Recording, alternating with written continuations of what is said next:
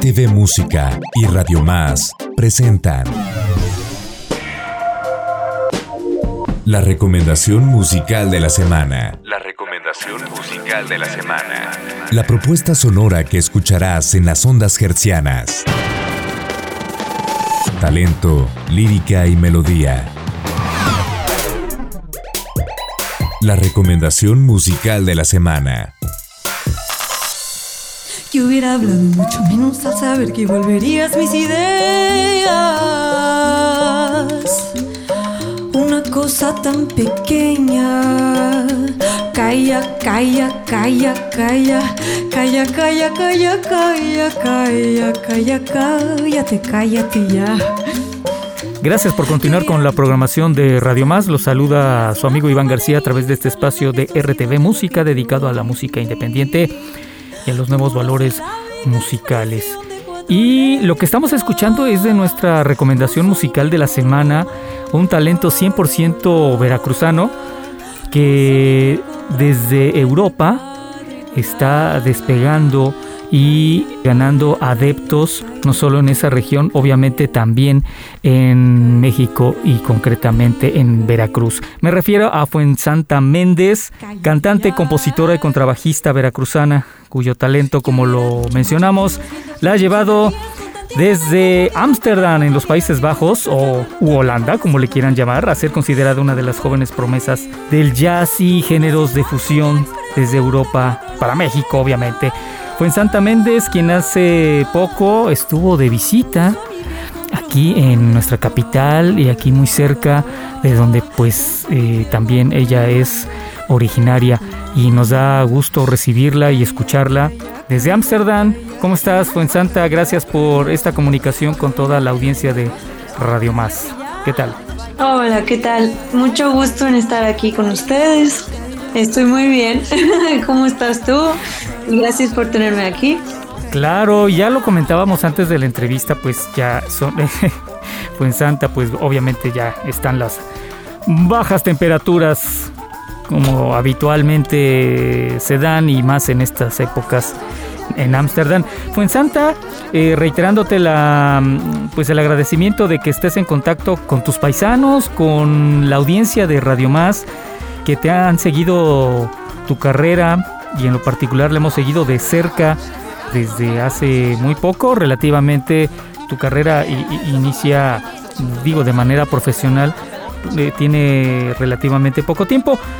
Cuéntanos cómo es que inicia precisamente tu carrera, cómo es que tú fuiste, o eres más bien egresada del, del YASUP, de la Universidad Veracruzana, y te vas a Europa y en concreto a Ámsterdam. Platícanos todo, pues todo este proceso. Pues no sé en qué momento empiezo a contar como mi carrera profesional, porque pues canté mucho desde que era... Desde muy niña, ¿no? Claro. Y, y, tenía muchos conciertos y para mí todos, todos contaban.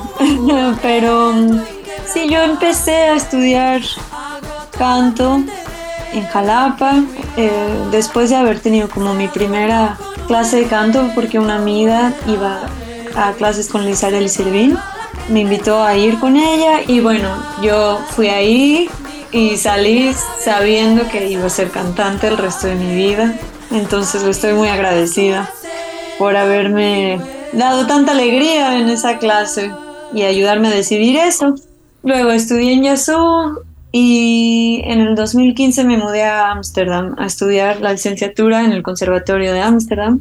No sabía muy bien eh, a qué me iba, tenía mucha claridad que me iba y era un poco persiguiendo una corazonada realmente. No, no conocía a ninguna persona aquí, había bueno, explorado en internet la website del conservatorio, los nombres de los maestros y vi algunas cosas en YouTube y yo solo sabía que quería como ir a una ciudad donde hubiera mucho movimiento y muchas culturas diferentes. Y bueno, pues en, en mi lista había unas cuantas ciudades. El conservatorio de Ámsterdam me hizo sentido. De lo poco que vi, tenía un disco de dos guitarristas de aquí que también son maestros del conservatorio, eh, Jesse Van Ruler y Martin van der Grenten. Y me encantaba ese disco, era realmente mi única referencia. No, no diría que me mudé por ese disco, pero me acuerdo de pensar, ah, esta música es de ahí.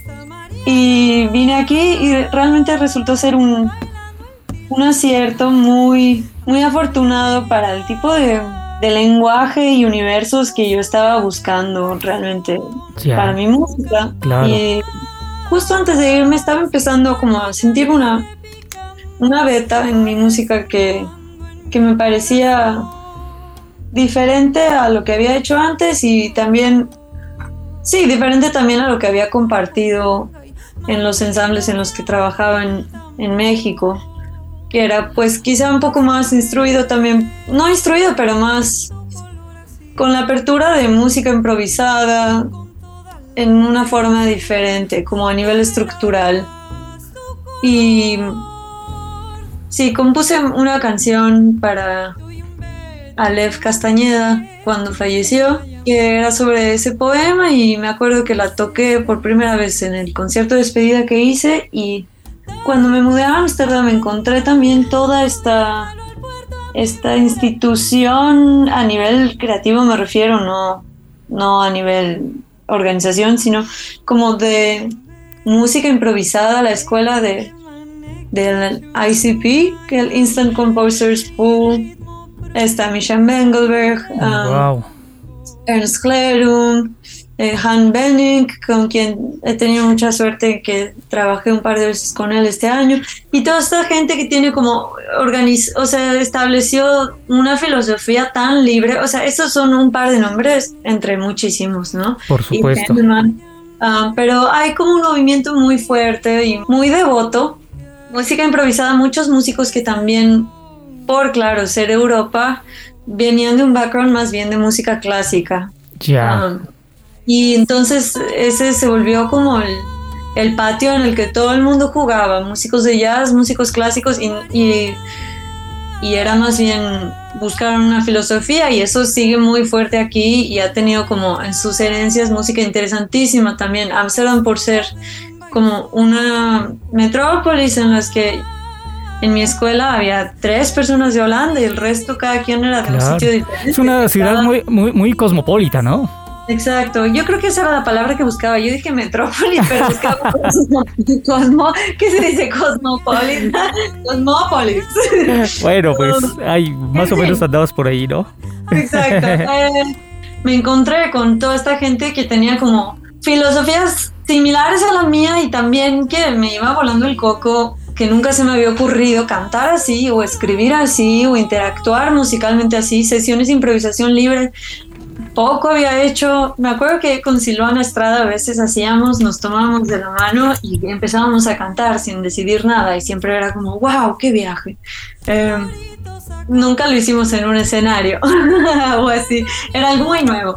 Entonces eso para mí fue súper inspirador y también el hecho de que inmediatamente tuve una comunidad ¿no? de músicos impresionantes porque es, pues sí, es como bastante selectivo el conservatorio, entonces en realidad estás rodeado de, mucha gente que desde un talento y una dedicación y amor a la música tremendos. Entonces eso fue como un super mundo también a escuchar el pues el mundo nórdico, como no sé si seas familiar con esto, pero de artistas como de Noruega, de Suecia, que tienen como también otras formas de usar los instrumentos, otras filosofías a nivel como de estructura en la música.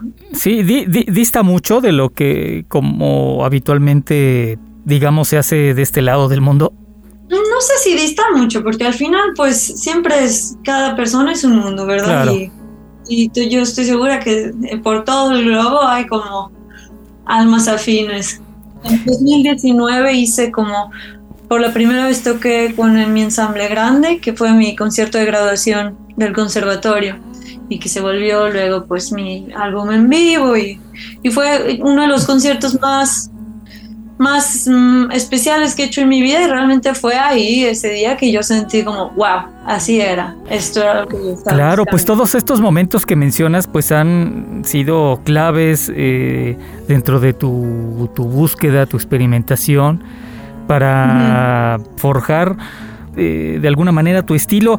Y hablando de ello, eh, Fuensanta, ¿cómo podrías calificar? Digo, a veces es muy difícil eh, definirlo, pero haciendo un pequeño esfuerzo, ¿cómo podrías ca- calificar tu, tu estilo musical propiamente? Siempre sufro yo con esta pregunta. Eh, que siempre que me preguntan, ¿qué tipo de música haces? Es como, sálvenme, por favor. Claro, pa- partiendo de tus bases evidentemente jazzísticas, ¿no? Y en, Claro. en esta, eh, eh, esta parte, ¿no? Mm, El otro día no, no me acuerdo a quién. Me preguntaron y terminé diciendo algo así como que yo hacía canciones, ¿no? O sea, como música de cantautor, avant-garde, este, con improvisación. Ay, me gustaría haberlo apuntado porque me acuerdo que en ese momento se sintió como que hacía sentido. Digan, déjame hacer otro intento. Sí, diría que es como música de cantautor contemporáneo, como muy instruido también por el folclore y avant-garde y no sé, mil cosas más. Y bueno, claro, la música improvisada en general. Digamos que busco en las diferentes músicas que me inspiran y me llenan algún atributo específico pero digamos que si tienes un- una pintura, no es como que tome la pintura entera y la pego contra otra pintura entera y, es- y hago un collage, sino que tomo un parámetro, un aspecto de aquí, otro de allá, otro de ahí y formo mi monstruo particular. Pero con toda tu personalidad, ¿no?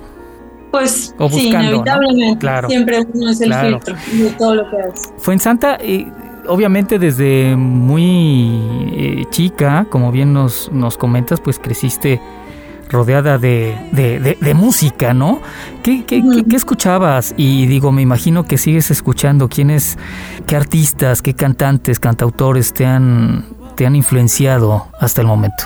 me he dado cuenta que una parte importante de quién soy era obviamente la música que escuchaban mis papás y ellos escuchan mucha música clásica y mucha música contemporánea. Yo llevo varios, los últimos años absolutamente pegada en Arvo Part y escuchando cada vez más música coral, música sacra, eh, vocal y, y mu- mucha música contemporánea.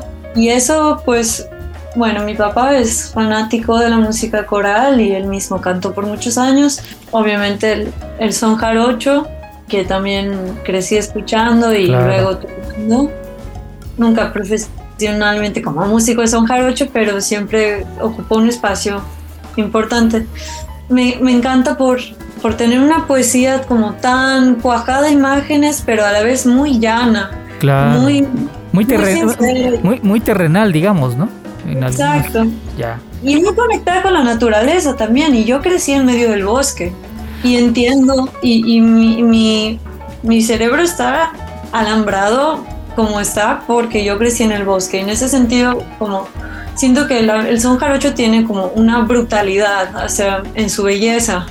Tengo unos cuantos nombres que tengo como en la mano por siempre, sagrados, que es David Aro, para mí es un- una súper inspiración Siento que él justo hizo eso con este todo acervo del son jarocho, encontró un universo personal y yo admiro y respeto mucho eso y Claro. disfrutaba mucho. También está, tuve un periodo fuerte de escuchar a Kurt Rosenwinkel, este guitarrista de jazz, Ya. un montón. Y, y tuvo un impacto fuerte en mí. Ya dije Arvo Part y también Totola Momposina, cantante colombiana. Con todo este bagaje latinoamericano, ¿no?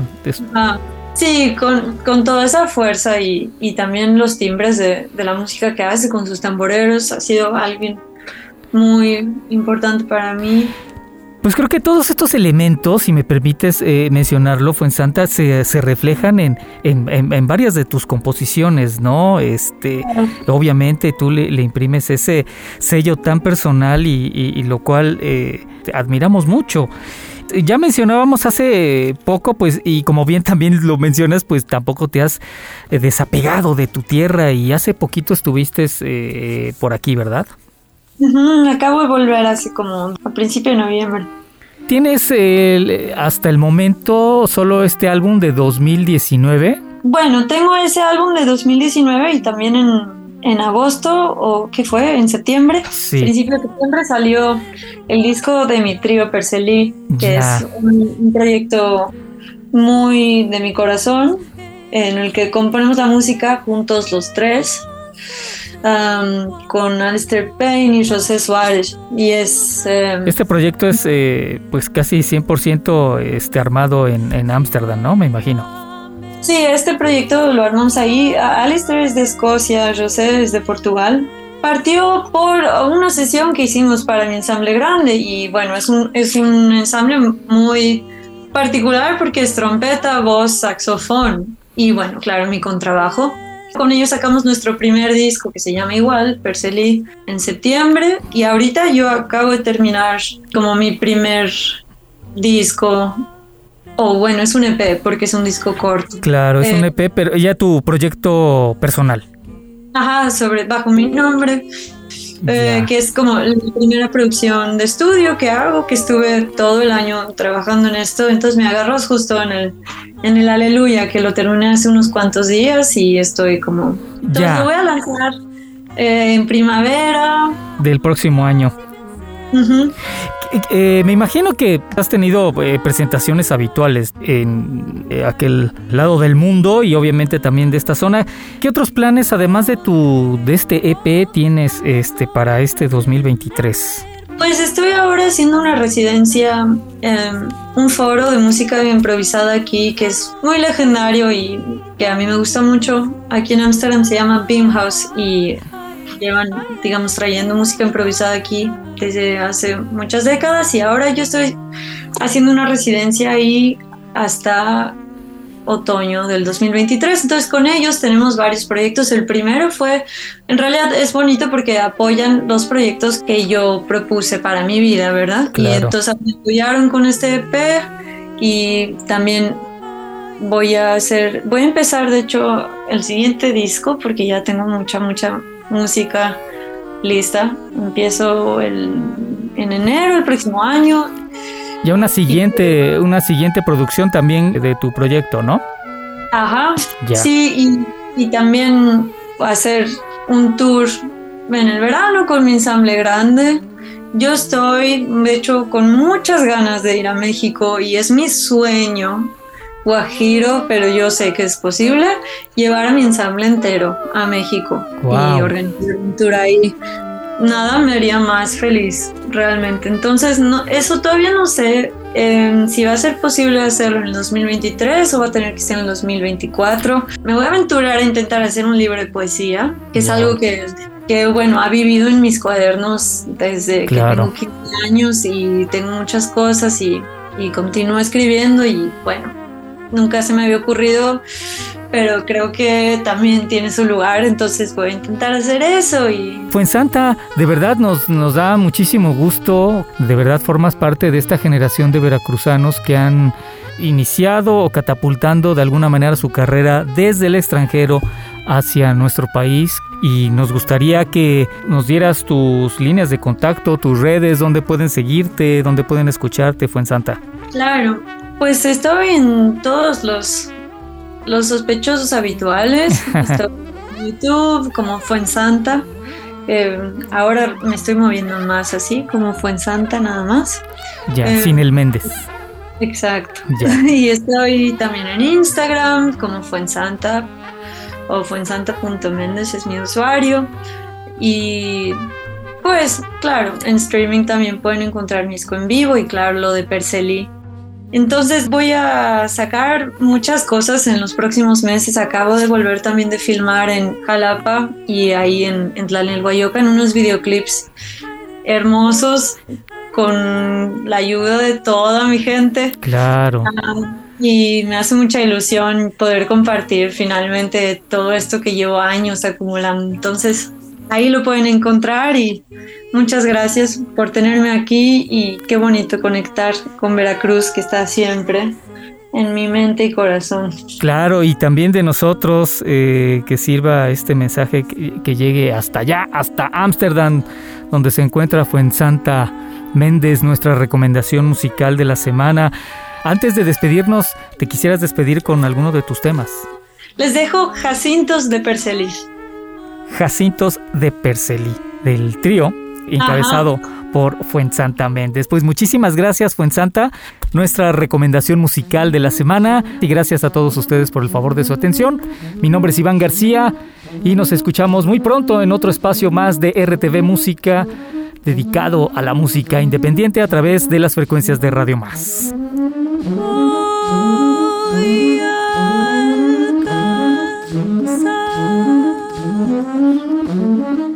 Los últimos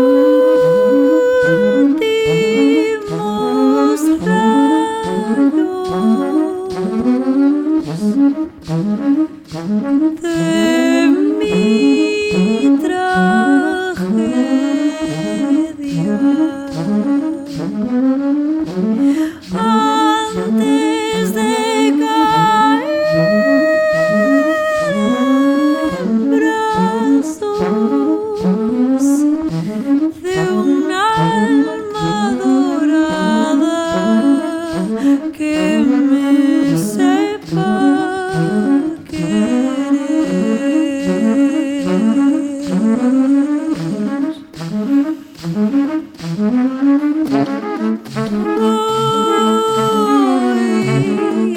你。